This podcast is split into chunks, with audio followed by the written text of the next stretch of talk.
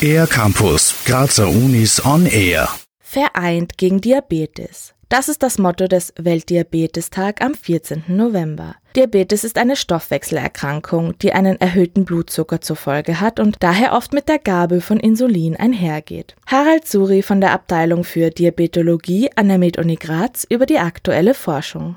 Also wir haben über die, die, letzten Jahre eigentlich sehr viel neue Optionen bekommen und auch äh, wissenschaftlich dran gearbeitet, sowohl von pharmakologischer äh, Seite her als auch bei Devices, also sprich kontinuierliche Blutzuckermessgeräte, Insulinpumpen, um den Alltag von Menschen mit Diabetes zu erleichtern. Personen, die von der Krankheit betroffen sind, können so jederzeit ihren Blutzuckerstand überprüfen, ohne sich selbst Blut abnehmen zu müssen. Eine weitere Entwicklung der letzten Jahre ist, dass die Diabetologie mittlerweile auch stark mit anderen medizinischen Disziplinen zusammengewachsen ist. An der Med-Uni Graz wird zudem viel am Lebensstilsektor gearbeitet und geforscht. Harald Zuri. Da geht es darum, wie kann ich Menschen mit Diabetes äh, Bewegung im Alltag ermöglichen, vor allem wenn sie Insulin spritzen.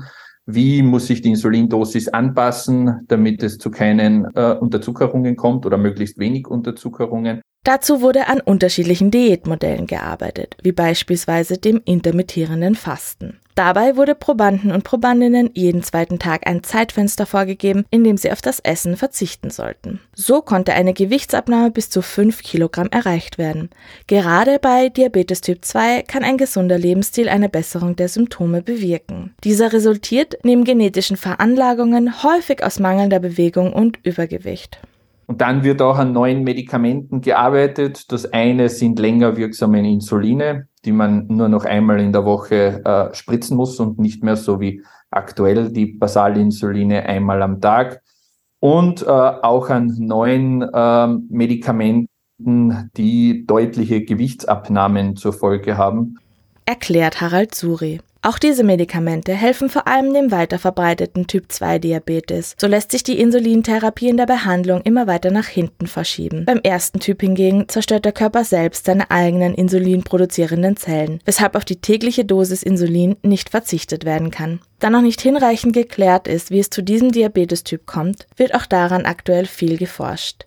Für den R-Campus der Grazer Universitäten Bernadette Hitter. Mehr über die Grazer Universitäten auf ercampus-graz.at